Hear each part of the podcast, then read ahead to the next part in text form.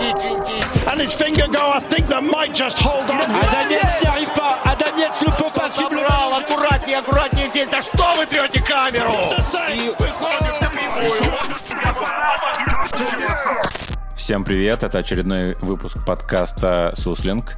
Сегодня мы обсудим очень интересную тему, рабочее название эпизода «Как смотреть велогонки».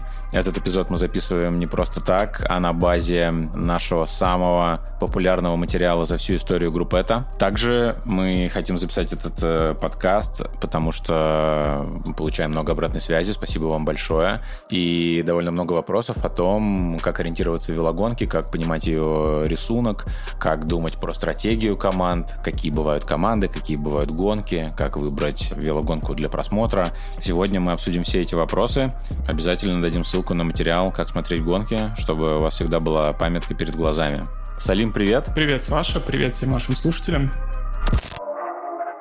Сегодня мы коснемся нескольких больших вопросов. А, Давай их перечислю, чтобы слушателям было проще ориентироваться. Сначала мы обсудим, есть ли в велоспорте правила, какие они и кто их устанавливает. Потом мы, конечно же, поговорим о том, как выбрать гонку для просмотра и какие они бывают. Расскажем про структуру сезона. Обязательно коснемся устройства вообще мирового тура профессиональных команд и континентальных команд. Расскажем, сколько их, кто какие гонки ездит. Отдельный большой блок посвятим тому, как вообще устроена команда, как формируются составы на гонке. Расскажем про типы гонщиков, какие у них особенности. И, конечно же, коснемся очень важного вопроса. Я знаю, что это один из твоих любимейших вопросов. Построение стратегии на гонку или этап. От чего зависит стратегия, кто все решает. Дальше коснемся таких практических аспектов, как общаются спортивные директора и гонщики. И вообще дадим несколько советов о том, как во всем этом ориентироваться. Винтить,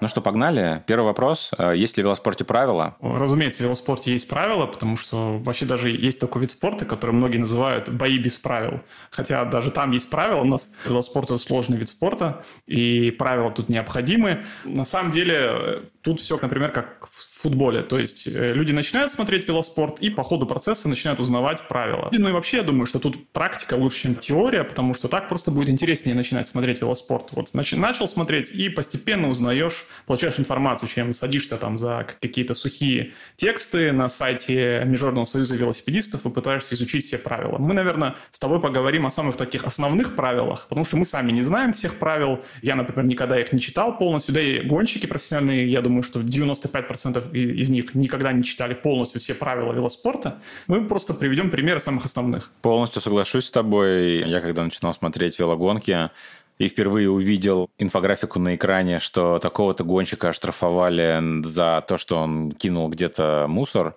Я такой, так, что происходит? Наверное, есть правила, нужно их почитать. Ну, естественно, тоже обратил внимание на какие-то самые базовые. Давай коснемся тех, которые лучше знать заранее, чтобы понимать вообще, как строится гонка. Наверное, одно из самых ярких, часто упоминаемых правил – правило прямолинейности в спринте. Правило прямолинейности в спринте говорит гонщикам о том, что во время финишной разборки уже на последних 100, 200, там, 300 метрах гонщики обязаны соблюдать прямолинейность. Что это значит? Нельзя очень резко менять траекторию и ехать, например, на перерез через всю дорогу или очень резко менять позицию. Да, конечно же, есть определенные сложности, потому что если тебе нужно выйти с колеса и финишировать, э, то тебе как бы нужно сместиться, но очень резко нельзя менять направление. Это правило, насколько я понимаю, применяют э, для того, чтобы финиш был более безопасным? Да, более безопасным, более справедливым, потому что ты можешь нарушить прямолинейность хода, даже не обязательно завалить кого-то, но просто помешать своему сопернику, перекрыть ему дорогу. Это очень такое, знаешь, правило, по поводу него очень много бывает споров, не в том плане, нужно оно или нет, а в том плане, что там есть очень тонкая грань, где есть, где э, реально нужно э, как бы штрафовать и наказывать гонщика, где не нужно. Потому что, опять-таки, ты уже об этом говорил, что в любом случае нарушения прямолинейности будут. Просто нужно понимать, какой-то находить баланс, где это вот реально нужно штрафовать, где это не нужно штрафовать. Ну, наверное, мы вспомним самый, наверное, такой известный случай за последние годы, который был связан даже именно с этим правилом прямолинейности в спринте. Это Тур де Франс 2017 года. Один из первых этапов, по-моему, четвертый, когда Петра Сагана дисквалифицировали в Тур де Франс. Его пытался пройти по правой стороне от него Марк Кавендиш рядом с заборами. В итоге произошел между ними контакт. Многие решили, что Саган специально вставлял локоть еще. Кавендиш упал, он, по-моему, сломал тогда ключицу в итоге, а Сагана дисквалифицировали тогда с Тур де Франс, и он прервал свою серию побед в спринтерском зачете. И многие считали, что в этом завале больше виноват сам Кавендиш, который решил лезть в очень узкое пространство, где было слишком мало места. Ну, в частности, я так считал. Да-да-да, соглашусь. Это, наверное, самая яркая история, потому что и Кэв, и Саган э, очень сильные финишеры и легенды спринта, каждый по-своему. Особенно в тот момент они оба были на ноге, это была интересная разборка, и тогда как раз очень много любителей велоспорта узнало об этом правиле. Давай перейдем к следующему важному правилу, которое называется правило трех километров. Мы о нем помним практически каждый этап. Звучит оно следующим образом. Если на последних трех километрах произошел завал, то вне зависимости от того, в каком порядке гонщики приехали на финиш, всем дают одинаковое время, правильно? Да, и завал, или если у кого-то была поломка, какая-то механическая проблема, если это произошло на последних трех километрах этапа. И тут еще важный момент, что это не должен быть горный финиш. Если это финиш на каком-то категорийном подъеме, время не вернут. Если это тяжелый даже этап горный, но финиш сам не на горе, то это правило действует. Разумеется, это действует на всех равнинных этапах. То есть, если у тебя что-то случилось, тебя остановил завал, помешал, если ты сам упал, если у тебя сломался велосипед на трех километрах, ты получаешь время основной группы. Ну, звучит это так, как будто бы это правило сделали для того, чтобы обезопасить гонщиков, которые претендуют на генеральную классификацию от суперопасных финишей на равнинных этапах, правильно? Где разбираются спринтерские команды. Да, все так. В свое время правило было немного другим, то есть там это касалось только последнего километра в свое время, потом это расширили до трех километров. Иногда периодически появляется там разговор о том, что нужно повысить до пяти или даже до десяти, но мне кажется, это все-таки уже такие крайности, последние 10 километров не считать. Окей, okay, окей. Okay. Поехали дальше. Давай объединим несколько правил из нашего списка в один блок. Одно правило, которое касается питания, и второе правило, которое касается выбрасывания мусора. Потому что мусором в данном случае являются либо бутылки, либо обертки от еды. Что ты можешь рассказать про эти правила? Ну, правила по выбрасыванию мусора, я, насколько помню, его ужесточили, по-моему, в 2020 году, возможно, в 2021. И стали буквально там даже не штраф выписывать в некоторых случаях, а сразу дисквалифицировать, снимать с гонки, как, например, было вот самый, наверное, такой типичный случай, это швейцарский гонщик Михаил Шер, которого дисквалифицировали прямо за то, что он выкинул бачок в неположенном месте на классической монументальной гонке Ронда Ван Вландерен. Его сразу просто вот буквально через минуту к ним подъехали комиссары гонки и сказали, что все, чувак, ты снят с гонки. Причем Шер выбросил э, этот бачок так, чтобы его сразу подобрали болельщики, чтобы это был сувенир, но все равно это была запретная зона, и, соответственно, его все равно дисквалифицировали. Что касается правил по питанию, то оно варьируется. Иногда нельзя передавать питание на последних 20 километрах, иногда на 15, иногда на последнем подъеме, например, это может быть, например, 12 километров, если это какой-то горный этап. И, наверное, самый такой типичный случай, это, наверное, Тур де Франс 2020 года, когда на, по-моему, шестом этапе Жульяну Алафилиппу где-то на пару километров позже, чем нужно, передали питание. Он ехал в желтой майке, ему за то, что передали питание слишком поздно, дали 20-секундный штраф, и он потерял просто желтую майку лидера Тур де Франс из-за этого. Да, это уникальный был случай. Я до сих пор помню, как многие ребята, которые не разбирались в правилах, возмущались. Ты упомянул классную вещь. Это то, что за исполнением правил и за соблюдением правил следят комиссары на гонке. То есть есть отдельная бригада комиссаров, которая смотрит велотрансляцию, и, естественно, у них есть машина, на которой они перемещаются по гонке и тоже следят за исполнением правил. Особенно за исполнением правил спортивными директорами, потому что у них есть тоже определенные правила. Там нельзя, например, проезжать на машине, если твоего гонщика нет в отрыве вперед, плюс они там строятся в определенном порядке, но это совсем уже такие детали. По местам, в общем, зачет чаще всего. Давай обсудим интересное правило, которое вызвало недавно скандал в женском пилотоне. За несоблюдение этого правила дисквалифицировали суперсильную гонщицу, которая точно должна была побеждать на гонке. Точнее, она победила на гонке, и ее дисквалифицировали после этого. Правило звучит так. Нельзя ложиться на руль. Гонщик должен всегда держать руль кистями, нельзя ложиться предплечьями на руль, потому что это небезопасно. Хотя на самом деле так очень много гонщиков любят ездить, потому что это имитирует посадку на разделочном велосипеде. И второе правило – это то, что нельзя ложиться на раму. Буквально, ну сколько Фрум лет назад лег на раму? Лет пять, наверное, назад, да? Это случай известный в 16 году на спуске, как раз когда. Ну, это изобрел, это, это, это, конечно, не Фрум, но это самый такой яркий пример, что вот именно вот лежать на раме, еще подкручивать параллельно, чтобы крутить педали на спуске. Да, катали так и раньше, но Фрум, наверное, самый яркий пример в новой истории. Несколько лет Многие гонщики практиковали такой прием, но его тоже запретили из-за того, что это небезопасно.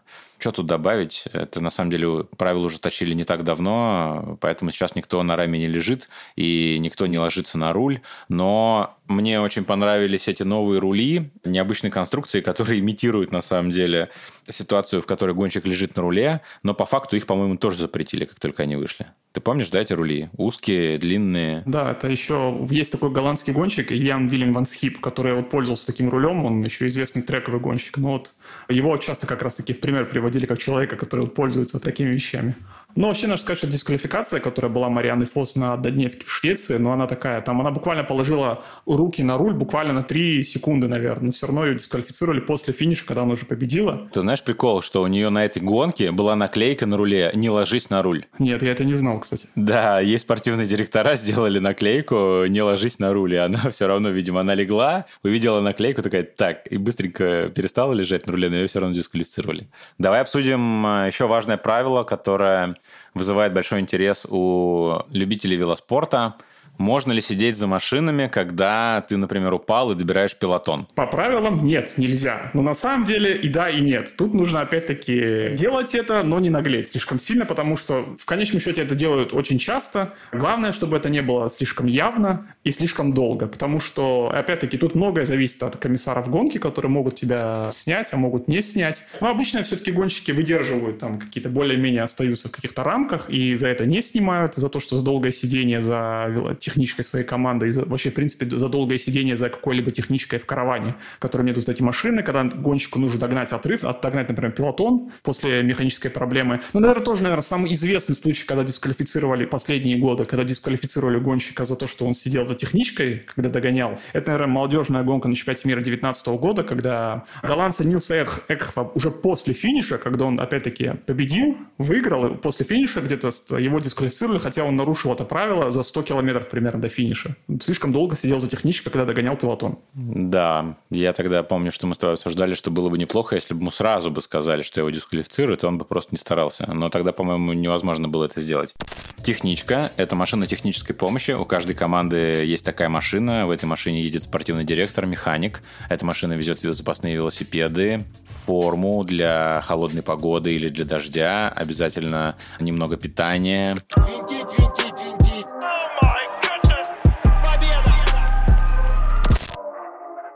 Спасибо вам огромное, что слушаете наш подкаст, что оставляете отзывы, отправляете ссылку друзьям. Мы получаем очень много обратной связи и на тему того, что можно было бы улучшить в подкасте. Вы делитесь активно темами, которые вам интересны. Спасибо большое, продолжайте это делать. Мы постараемся всегда отвечать и, конечно же, брать во внимание все ваши советы и улучшать наш подкаст.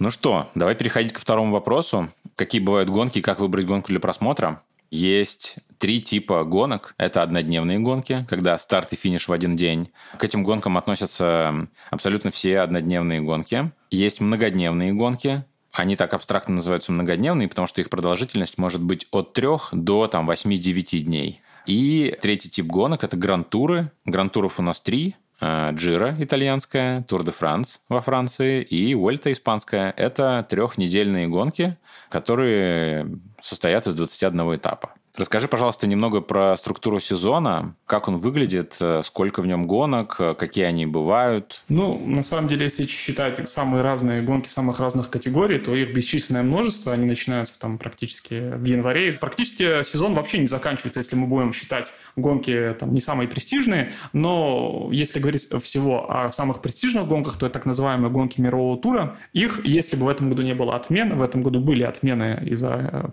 пандемии по-прежнему, коронавируса отменились гонки, например, в январе, которые должны были быть в Австралии. Всего должно было быть в этом году 35 гонок мирового тура. И я думаю, что вообще, вот да, вот если вы хотите начинать смотреть велогонки, лучше смотреть что-то такое большое, престижное. Вам это станет очень интересно на ранней стадии сразу.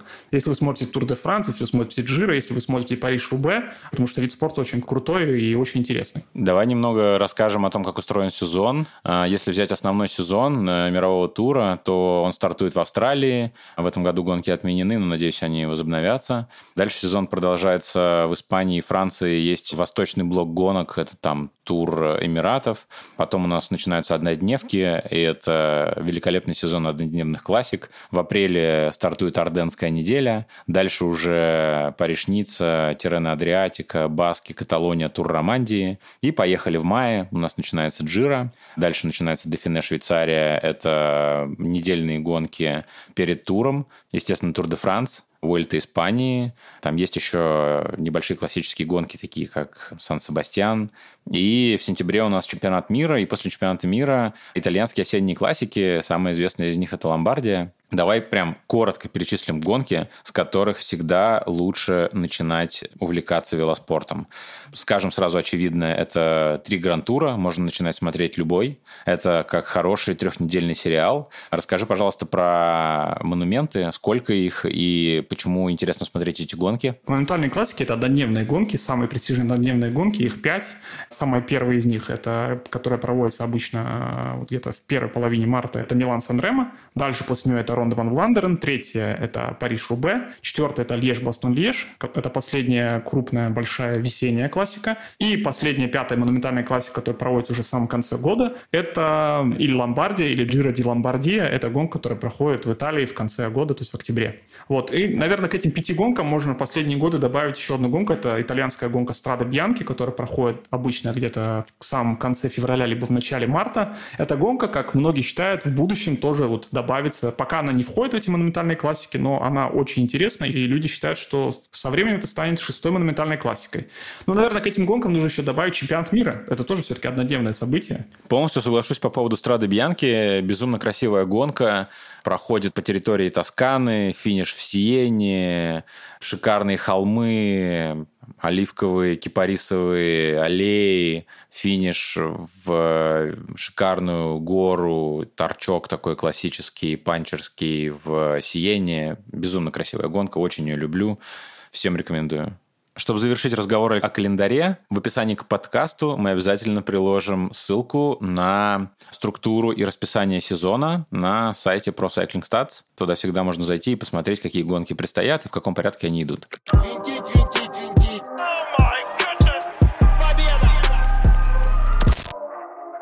Про сезон поговорили. Давай поговорим о том, кто в нем участвует, какие бывают команды, сколько их штук – какого типа они бывают? Так, ну давай, например, приводить мужской все-таки пилотон. Мы в дальнейшем сделаем в будущем подкаст, который будет посвящен сугубо женскому велоспорту и женскому пилотону. Давай скажем так, в мужском велоспорте есть 18 элитных команд, так называемых команд мирового тура. Это команды, которые имеют автоматическое приглашение на все самые престижные гонки. Это и однодневные гонки, это и гран-туры, это и недельные крупные гонки. То есть это команды, которые гарантированно идут все э, гонки мирового тура. Существует следующий дивизион, это дивизион профессиональных команд. Их раньше называли проконтинентальными командами. Это тоже профессиональные команды, но которые находятся чуть рангом ниже команд мирового тура. Таких команд э, в начале этого года было 17, но поскольку по ходу этого сезона аннулировали лицензию у российской команды «Газпром Русвела», сейчас этих команд 16. И самый нижний дивизион – это континентальные команды, команды, которые не считаются профессиональными. Этих команд очень много, их в мужском велоспорте почти 200. Давай немного поговорим, что это значит, как становится командой мирового тура. Про это можно записать отдельный подкаст. Что нужно знать? Есть определенная система начисления очков, и если вы эти очки не набираете, то ваша команда вылетает из мирового тура. Там правила периодически меняются. Еще важно знать одну вещь. Это то, что Международным союзом велосипедистов регламентированы правила формирование и обеспечение бюджетов команды каждого уровня. То есть, если вы команда мирового тура, то у вас должна быть банковская гарантия, которая покрывает все зарплаты ваших сотрудников там на несколько месяцев вперед. У вас должен быть, э, например, сервис-курс. Это сервис-курс, э, так называют базу велокоманды, где находится весь ее автомобильный флот. Это машины технического сопровождения, это автобусы, там же находятся все велосипеды, туда же приезжают гонщики в начале сезона, и оттуда стартуют сборы. И вот эти требования к каждому уровню команд, они довольно сильно отличаются. То есть континентальной командой может быть команда, например, кофейни у вас в доме на первом этаже. То есть кофейня может зарегистрировать команду, а, быть континентальной, континентальной командой, иметь доступ к календарю, например, в своей стране и соревноваться. Еще важный момент, э, который э, можно и нужно обсудить, это то, как команды попадают на гонки мирового тура. Потому что, например, на гранд-турах э, участвуют 23 команды, а всего в пилотоне в мировом туре 18 команд. То есть остальные команды подбираются по приглашениям, правильно? Да, то есть организаторы выдают 5 приглашений, вернее, сейчас уже не 5 приглашений, раньше они могли выдавать 5 приглашений, грубо говоря, на свой вкус, и не было никаких там нормативов, сейчас это изменилось, сейчас появился система подсчета очков UCI, которая была введена в 2020 году, и теперь сильнейшая команда по очкам, профессиональная команда, сильнейшая команда проконтинентального прошлого сезона, она тоже автоматически получает приглашение на все гонки мирового тура, в том числе и, разумеется, гранд-туры, и монументальные классики. А команда, которая в прошлом году из профессиональных команд заняла второе место, то есть вторая проконтинентальная команда, она получает автоматическое приглашение на все однодневки мирового тура. То есть многодневки ей не гарантированы, но однодневки она в любом случае поедет.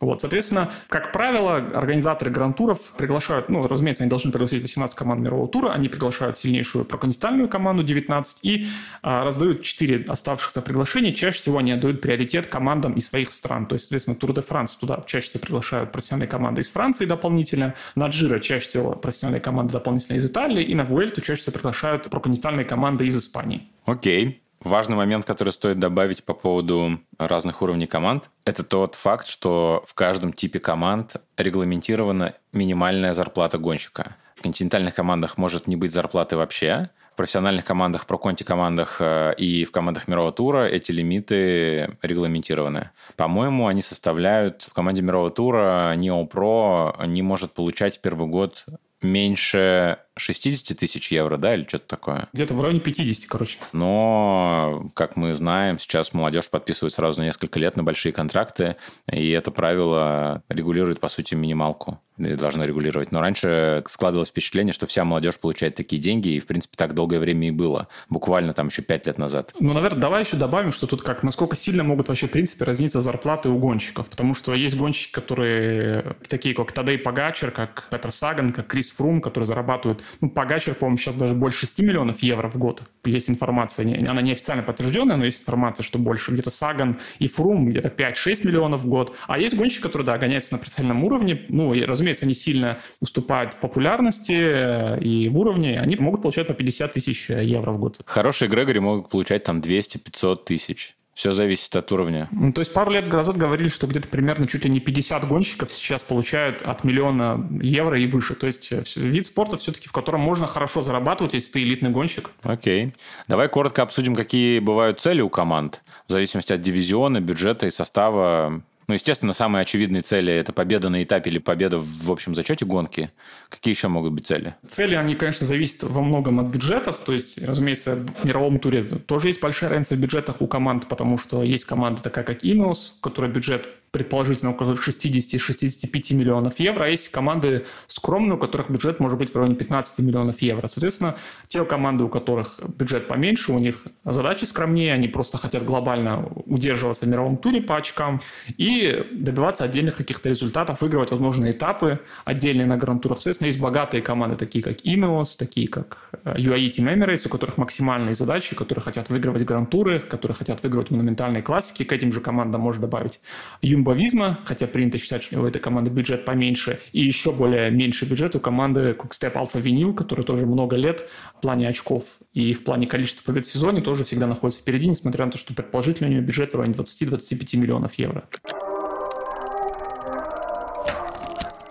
Раз уж мы заговорили о командах, давай обсудим, что такое команда, какая у нее структура и как формируется состав на гонке. А, если я правильно помню, максимально регламентированный соревновательный состав – это 30 гонщиков в команде мирового тура, верно? Да. И тут опять-таки количество гонщиков может сильно разниться в зависимости от дивизиона. То есть в мировом туре там команды могут быть по 30 гонщиков, там плюс еще больше, если они по ходу сезона добавляют стажеров. А континентальная команда там может быть вообще около 10, даже иногда 8 гонщиков. То есть э, очень небольшое количество. Кто у нас еще в команде присутствует помимо гонщиков? Давай перечислим. Э, можно это все назвать бэк-офисом, естественно, менеджмент команды, э, маркетинг команды, механик хирурги, массажисты, врачи, саньоры или помощники. Это сотрудники команды, которые готовят питание или, в принципе, помогают гонщику после этапа или во время этапа. Во многих командах есть повара свои, которые готовят отдельно блюда, там целые меню разрабатывают для грантуров. Про это, на самом деле, можно долго разговаривать, потому что в определенных командах, таких как Энеус, есть... Ну, это, этим, на самом деле, занимаются саньоры, но там есть абсолютно дикие вещи, такие как... У каждого гонщика есть своя стиральная машинка чтобы форма гонщиков разных не стиралась в одной машинке. Это все делается для того, чтобы там гонщики не заболели, не передавалась инфекция и так далее. Давай расскажем еще важный момент по поводу того, что у богатых команд, как ты сказал, есть возможность собирать в состав сильных, высокооплачиваемых гонщиков. Что это дает командам? Если я правильно понимаю, такие команды могут участвовать сразу в нескольких гонках, которые идут параллельно, верно? Да, иногда даже бывало такое, что одна команда участвовала в четырех разных гонках в разных странах. Ну, такой большой состав, 30 гонщиков, если они все... Э, если нет там какой-то, не знаю, череды травм и болезней, то вполне можно выступать на большом большом количестве гонок одновременно. То есть позволяет и бюджет, позволяет количество гонщиков в составе это делать, и причем делать успешно. Класс. какие бывают типы гонщиков и их особенности.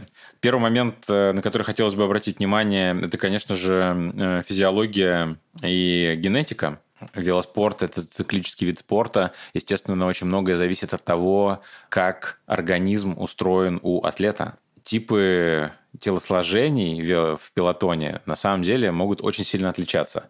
Я, когда объясняю, какие бывают типы гонщиков, всегда начинаю с бега и говорю, вот представьте себе Усейна Болта, который бегает 100-метровку. И представьте себе, например, Кипчоги, который бежит марафон. Естественно, если их поставить рядом, то разница будет очевидна. Один будет супер худой, весь э, такой легенький, а второй будет э, очень мясной, гора мышц, спринтер.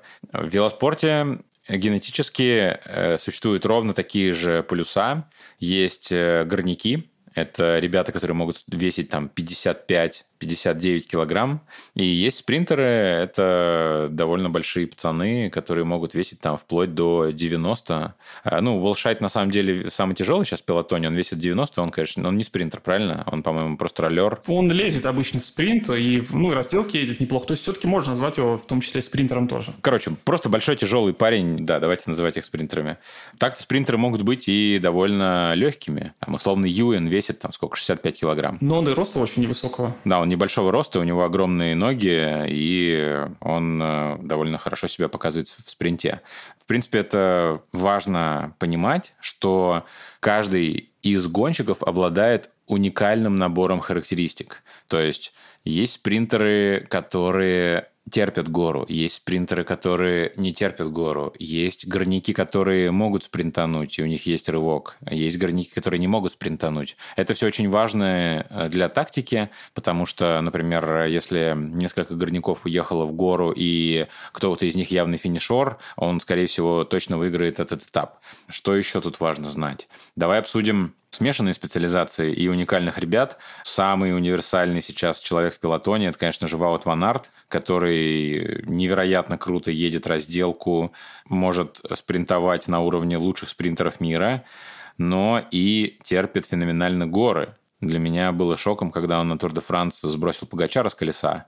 А кто у нас еще из таких ярких универсалов? Ну, я бы на самом деле назвал бы как раз-таки именно Погачара, наверное, таким универсалом, потому что он тоже, несмотря на то, что он в основном, да, горный гонщик, он великолепный панчер при этом, он очень сильно едет разделку, и у него есть спринт. Разумеется, он в спринте не так силен, как, условно говоря, какой-нибудь Фабио Якобсон или Яспер Филлипсон, но это человек, который может, например, на однодневке, конце однодневки бороться там с очень быстрыми ребятами на финише. То есть есть, ну, наверное, Ван Арт самый универсальный гонщик. Э, но я бы сказал, что если говорить о тех, кто гоняется на самом высоком уровне, то, наверное, Погачер второй по универсальности гонщик. Ну, там можно назвать и Тома Питкака, и Матье Вандерпула, и э, Примажа Роглича, например. Итан Хейтер тоже очень хороший пример, я думаю. Майкл Мэтьюс вполне себе тоже достойный пример, хотя, конечно, он там в горах послабее, но тоже. Окей, давай коротко перечислим э, ключевые специализации. Горняк – это легкий гонщик, который едет горы. Спринтер – это гонщик, э, который может финишировать. Специалист э, гонки с раздельным стартом – это велосипедист, у которого есть э, хороший персональный ход. Панчер – это легкий гонщик, у которого есть спорт, то есть это не спринт, это такой длинный спринт, давай так его назовем. То есть это может быть там гора там, до 10 минут. Вот панчер э, в такие горы будет всегда доминировать. И есть универсал, это гонщики, которые просто делают свою работу и на равнине, и в горах. Это ребята, которые навряд ли могут претендовать на победу на этапах, хотя на самом деле они бывает, что побеждают, например, из отрывов, но у них, в принципе, работа другая. А, давай обсудим работу, которую делают гонщики как раз. Какие у тебя могут быть задачи с точки зрения твоих специализаций в команде? Первое, наверное, самое интересное – это защищенный гонщик или капитан. А, да, ну, опять-таки, зависит от того, какая гонка. Если это многодневка с горами, то защищенный гонщик – это сильнейший, чаще всего, горняк, капитан. Это, ну, если приводить, наверное, пример, опять-таки, по габаритам, есть, например, горняк, если человек, который специализируется именно на горах, и на длинных подъемах, там больше 30 минут, например, то если у этого человека рост где-то, скажем, 190, то весить он должен ну, на такой боевой форме на гарантуре, наверное, килограммов 68 а редко, когда чуть больше, возможно, там 70, скажем. Вот. Но вообще стоит обратить внимание, что когда горняки чуть ниже ростом, все-таки у них разница между э, ростом и весом снижается. Например, в этом году первые два грантура, которые были, Джира и Тур, по официальным данным, у обоих гонщиков, которые победили, были одинаковые габариты. То есть это Джай Хинли, австралиец, и это датчанин Йонас Винегор. По официальной информации, у обоих рост 175 сантиметров и вес 60 килограмм, что очень интересно. Вот. Если капитан команды – это какая-то равнинная гонка или равнинный этап, или команда приезжает на большую многодневку в качестве без горняков но со спринтером сильным, то, разумеется, защищенным гонщиком будет спринтер. Это тяжелый гонщик, плотный, с мощными ногами. И команда, в основном у него собрана, это тоже мощные разгоняющие, гонщики под равнину, которые должны догонять отрывы, чтобы этот спринтер мог э, бороться на финише не за четвертое место, скажем, а за первое и за победу. Если это однодневная гонка, то это, скорее всего, какой-то лидером команды будет сильнейший однодневщик, панчер, который имеет хорошее ускорение в короткий подъем, который тоже умеет финишировать сильно. Может быть, не так сильно, как чистый спринтер, но должен уметь финишировать хорошо после тяжелой гонки из небольшой группы. В зависимости, опять-таки, от того, какая гонка. Если это горная гонка, то есть лидер горняк. Если это равнинная гонка, то лидер спринтер.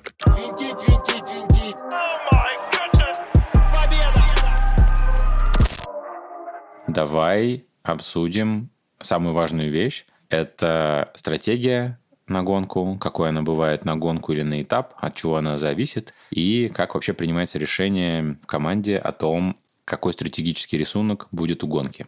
Возможно, стоит обсудить по типам гонок. Давай начнем с однодневок. Ну, в общем, однодневки славятся тем, что они довольно хаотичные бывают. Все просчитать на однодневке невозможно. Ну, в общем-то, и на многодневке невозможно все просчитать, но особенно это касается однодневок. Там бывает какой-то план действий, который команда составляет до старта, но в какой-то момент в гонке наступает такой период, когда тактика как бы уходит на второй план. Ну как, она не уходит на второй план, просто гонщику придется самому принимать решение в доли секунды. То есть либо он вот в какой-то момент решает, что ему не нужно отвечать на атаку, нужно сберечь силы, либо он решает, что ему нужно ответить на атаку, потому что эта атака соперника очень важная, это конкретно. И иногда это влияет на результат итога, потому что ты не обязательно должен быть сильнейшим гонщиком, чтобы выиграть однодневку. Очень многое может решить вот решение, которое гонщик принимает вот, вот в моменте. Меня почему-то очень веселит наша заметка к этому вопросу. Стратегия на однодневке в одном предложении звучит так. Херачим и ориентируемся по ситуации. Ну, по факту так и есть. Мне очень нравится смотреть Париж-Рубе, Ронда и другие монументы с самого начала,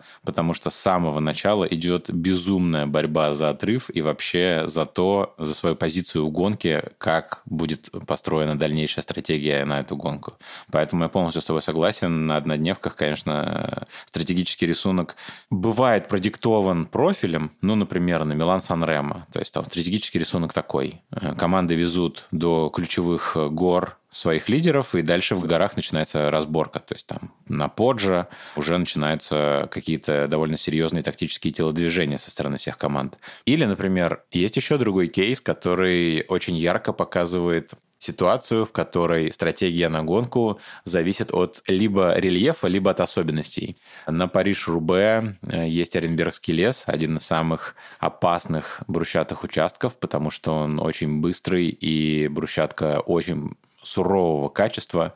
Мне нравится, как Паша Брут э, рассказывал про то, какой была у него работа на Париж-Рубе, когда он работал на Сагана. Он всегда выполнял развоз сага на Коренбергскому лесу. И на этом работа Паши заканчивалась. То есть, по факту, вот стратегия на гонку такая, что до Оренберга едем, все работаем на лидера, вывозим его там на первых позициях, и дальше уже начинается хаотичная гонка, которая развивается уже по своим законам. Я думаю, стоит перейти к многодневкам. Давай обсудим э, несколько стратегических развилок. Я думаю, что стоит остановиться на стратегиях команды, которая едет на генерал, и стратегии команды, которая едет за этапами. Плюс, конечно же, спринтерская команда, если такая есть, либо спринтерские блоки в каждой из команд. Давай остановимся на важном блоке. Это стратегия команды, которая едет на генерал. Какой она может быть, из чего она складывается, как вообще про это думать? Команда, которая едет на генерал, она, как правило, разумеется, не ставит цели выигрывать как можно больше этапов на гонке. Команда, которая едет на генерал, у нее есть, соответственно, сильный лидер, который должен хорошо ехать в горах, в первую очередь. И команда собирается, подбирается под эту цель. То есть в ней, в этой команде должно быть еще 3-4, как правило, сильных гонщика под горы, которые будут помогать лидеру, которые будут оставаться с лидером долго, которые будут его защищать до последнего подъема, иногда выходить вперед и задавать сами темп, чтобы пилотон становился меньше. И там же должны быть 2-3 каких-то гонщика, которые другой немного специализации, которые ориентированы больше под равнину или под какие-то короткие подъемы, по подъемы попроще. Их задача помогать лидеру на равнине и на каких-то подъемах попроще, на подъемах третьей категории, на коротких подъемах, в общем. Потому что многодневка состоит не только из горных этапов, например, Гран-тур. Это 21 этап. Там много и горных этапов, и среднегорных этапов, средней сложности, и равнинных этапов. Вот на равнинных этапах генеральщику нужны такие мощные, габаритные ребята, которые будут его вывозить вперед, когда, например, условно говоря, за 5 километров до финиша начинается борьба за позицию, борются там и спринтерские команды, которые борются за этап. А команды генеральщиков туда лезут вперед, чтобы не потерять время из-за какого-то завала, который может случиться, или из-за того, что просто группа порвется, грубо говоря, взорвется, и генеральщик окажется сзади и проиграет время. Давай обсудим ту часть стратегии, которая отвечает за распределение сил между этапами. Как вообще команды подходят к построению стратегического рисунка, когда известно, что, например, на второй неделе будут сложные тяжелые горы. Кто-то экономится или нет. Я понимаю, что стратегия каждой команды зависит, естественно, от действий конкурентов, но конкуренты тоже, на самом деле, опасаются до какого-то момента и ждут каких-то ярких эпизодов в гонке, чтобы проявить себя, либо использовать стратегический какой-то план свой. Как вообще это работает? Как между командами этот мяч перебрасывается двигаются друг другу, кто-то всегда атакует или кто-то всегда защищается. Как, что ты думаешь про это? А, вот смотри, есть, например, команды, в которых нет генеральщика, но есть гонщики, которые ориентированы на горный рельеф или какой-то средний горный рельеф, на этапы средней сложности. И у них задача на таких этапах уезжать вперед. Вот, если ты уехал в отрыв, попал в отрыв, потому что там и на таких этапах, где обычно этапы средней сложности чаще всего выигрывают именно отрывы, потому что этот этап, он не подходит спринтерам и спринтерским командам, потому что он слишком сложный для спринтеров. И не подходит для команд, которые борются за общий зачет, потому что на этих этапах невозможно создать разрывы между генеральщиками. Соответственно, вот именно такие этапы средней сложности, они с очень большой долей вероятности выигрываются отрывами. Поэтому гонщики ставят задачи, которые борются за отдельные этапы, попасть обязательно в отрыв. Если они на этом этапе в отрыв не сумели отобраться, то, как правило, они просто до финиша экономят энергию, в какой-то момент отстают от пилотона, чтобы сэкономить силы. У них нет цели проиграть как можно меньше. Они на таких этапах пытаются потратить как можно меньше сил. Если им нужно проиграть много времени, они могут на таком этапе полчаса проиграть. То есть главное уехать в отрыв и бороться в отрыве. Если ты не уехал в отрыв, то ты экономишь силы, если ты не генеральщик. И не из команды генеральщика, тебе не нужно его защищать. То есть, по факту, команды делают все, чтобы минимизировать потери от своих прямых конкурентов потенциальные. То есть, если, например, два генеральщика идут, и у них там разница в результатах буквально 10 секунд, то они, конечно же, контролируют друг друга. Верно? Да. Например, вот возьмем в этом году было Джиро де Италия, к примеру, и на последней третьей неделе была очень такая плотная борьба между Ричардом Карапасом из Ineos Grenadiers и Джаем Хинли из Бора Хансгроя. У них был очень небольшой разрыв между ними. Они были примерно одинаковы по силе, смотрелись на горных этапах. Там им еще предстояла гонка с раздельным стартом в конце. Не было заведомо понятно, у кого эта разделка получится лучше. И поэтому и команда Ineos, и команда Бора Хансгроя, они действовали очень осторожно, и большинство горных этапов выиграли отрывы именно потому что они боялись команды действовать слишком активно на этих этапах. Они ждали последних подъемов, они отпускали отрывы далеко, старались действовать аккуратно, потому что ошибка, слишком большая агрессия могла привести к кризису, большим временным потерям, которые нужно избежать, чтобы сохранять шансы на первое место. Окей. А, давай перейдем тогда к стратегии команды, которая едет за этапами. Тут на самом деле сложно что-то системное сказать, потому что если команда едет за этапами, то, если я не ошибаюсь, по ходу гонки спортивные директора следят за динамикой развития этапов, и если, например, был очень тяжелый день у пилотона, а на следующий день профиль подходит для отрыва, то, конечно же, отправляют э, кого-то из своих гонщиков, э, чтобы в этом отрыве победить. Предварительно эти гонщики теряют время. Что-то еще входит в стратегический инструментарий этих команд или нет? У них простая тактика. Когда есть возможность сэкономить силы, они не впереди, и этот этап им не подходит. Они экономят силы, проигрывают время, потому что у них нет никакой цели держаться в генеральной классификации высоко. У них может быть отставание и в 2, и в 3 часа в общем зачете, но тот этап, когда у них будет хорошее самочувствие, когда они поедут вперед, они, несмотря на такое гигантское отставание в общем зачете, оно не должно смущать. Гонщик все равно сильный, и он на подходящем этапе для себя, когда он сэкономил силы, силы предыдущие дни, он будет на этом этапе бороться за победу и даже победит. Даже на довольно сложном этапе по рельефу. Окей. Okay. Например, у спринтерских команд тоже такая стратегия. Они едут за этапами. Соответственно, у них э, задача на спринтерском этапе догнать отрыв и обеспечить своему спринтеру идеальную позицию за 300 метров, за 250 метров до финиша. Он должен быть впереди, он должен быть э, на хорошей позиции, его не должны кто-то перекрывать со всех сторон. И вот это, э, значит, если команда добилась этой цели, догнала отрыв, обеспечила спринтера хорошей позиции, значит, команда выполнила свою цель. Если они, это этап этап не равнинный, соответственно, у них шансов нет. У них задача другая. У них задача привести своего спринтера в лимите времени, потому что спринтер-гонщик тяжелый. Это, например, какой-то горный этап, ему тяжело на подъемах. Существует определенный лимит времени, который на горных этапах обычно в районе 15, иногда в целом в районе примерно 20% от времени победителя.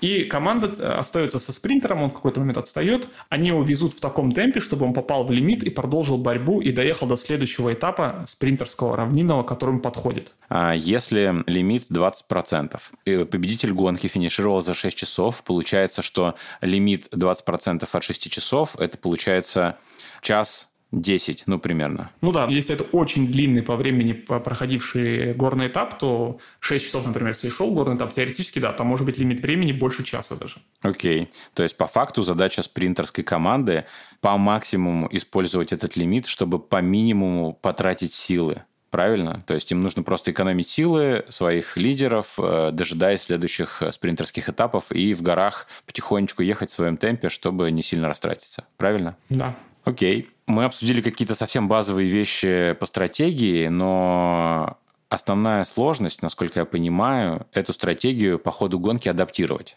То есть ситуация в гонке меняется не только в рамках каждого этапа, но и от этапа к этапу. Верно? Я хочу еще вот на один момент обратить внимание, на который, мне кажется, часто свойственен новичкам, которые смотрят велоспорт не так долго. Например, был гонщик, который начинал э, Гран-тур, супермногодневку, с амбициями в общем зачете.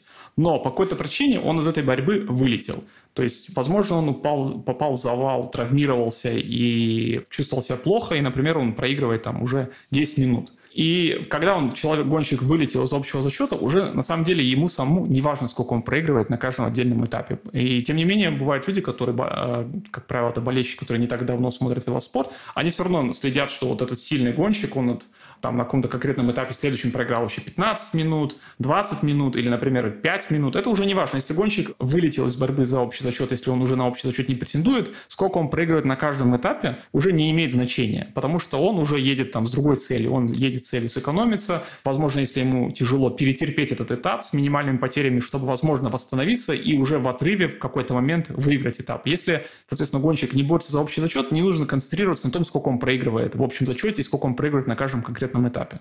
Он может просто не выкладываться и проиграть на этапе 25 минут. Может выкладываться и проиграть 4 минуты, например, страдать, но это ему не нужно просто. Понял. Давай обсудим важный момент. А, как общаются спортивные директора и гонщики, как вообще формируется стратегия и как ее обсуждают всей командой. Над стратегией в команде работает, э, конечно же, пул спортивных директоров, Плюс, конечно же, физиологи, которые там подсказывают. В некоторых командах, кстати, есть должности перформанс-директоров. Это люди, которые подсказывают спортивным директорам, в какой конкретно спортивной форме сейчас гонщики, на что они способны относительно вообще своих сил.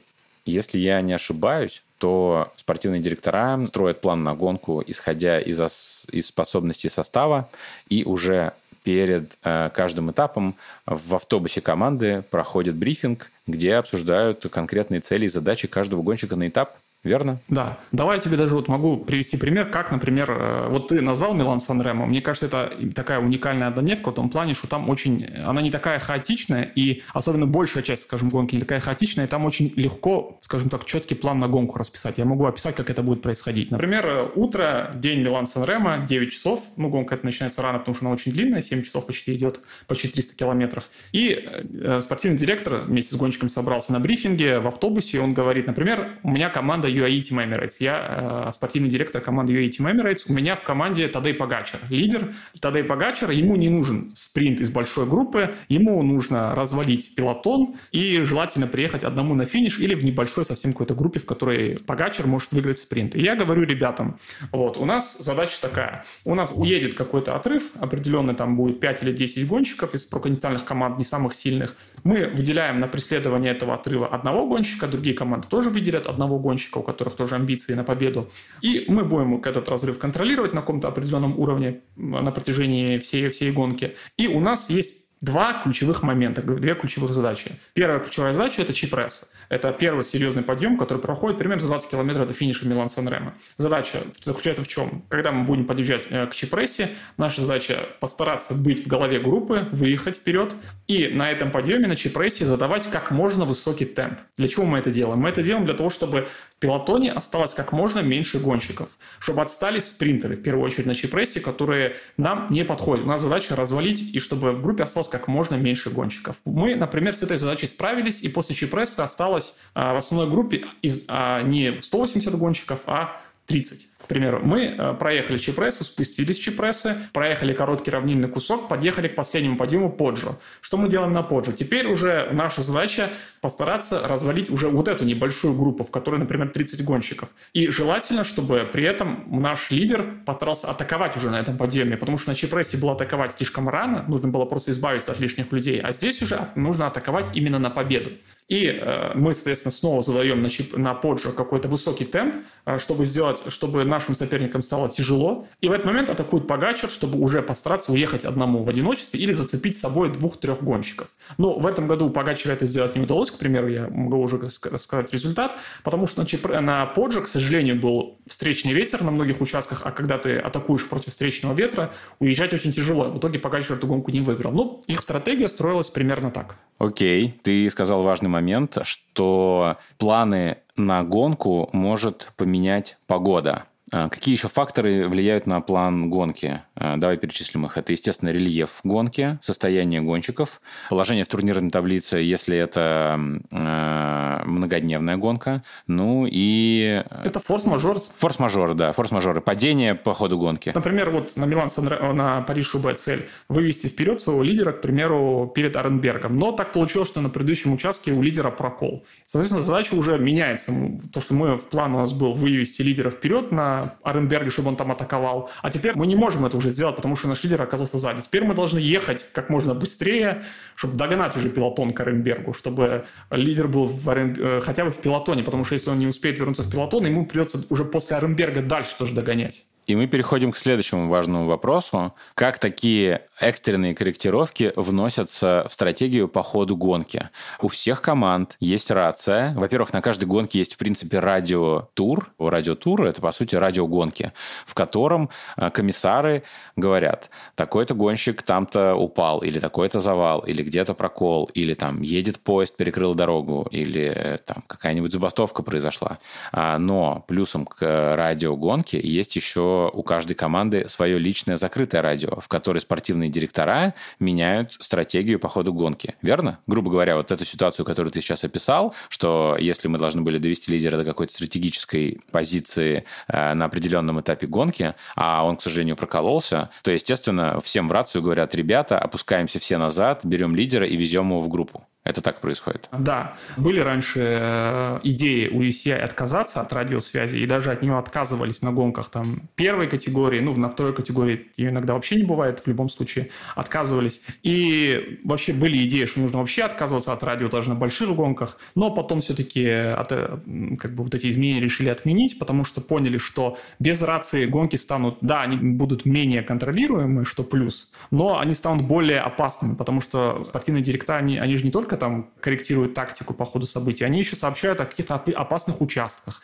Например, на спуске кто-то упал, и нужно об этом обязательно сообщить, или еще что-то, или там появилась информация, что там будет какой-то опасный участок.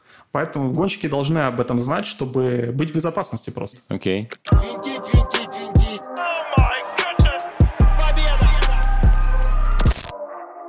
Мы сегодня проговорили очень много вещей от того, как устроен сезон, есть ли правила в велоспорте, как выбрать гонку для просмотра, какие они бывают, какие бывают команды и их классы, чем они отличаются, как они устроены. Немного коснулись того, чем гонщики отличаются друг от друга.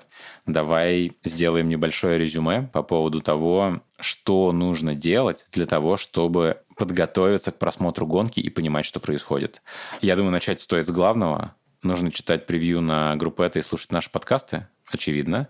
Расскажи, пожалуйста, в двух словах, какое количество информации из каких источников ты обрабатываешь для того, чтобы подготовить для наших читателей свои любимые превью гонок? Ну, на самом деле, чтобы подготовиться хорошо, ну, во-первых, написать превью или подготовить стратегию для команды, э, ну, нужно довольно много времени потратить. В первую очередь, самое основное, конечно же, нужно знать маршрут, детали маршрута. То есть ты должен знать подъемы, где будут разыгрываться горные очки, где будут разыгрываться спринтерские очки, промежуточные финиши, где на каком подъеме какой градиент. Не только средний, а желательно там буквально на каждом километре. Вот. Еще очень важный момент, на который, конечно же, я смотрю, это погода, потому что от погоды тоже может очень много зависеть. Э, трасса может быть опасная, кому-то холодная погода больше подходит, кому-то жаркая погода, кто-то лучше едет и так далее. Еще один важный момент, который нужно учитывать, конечно, нужно иметь какую-то определенную информацию от команды, потому что мы можем не знать, что гонщик, например, не готов, он там завалил подготовку, мало тренировался, или он болен.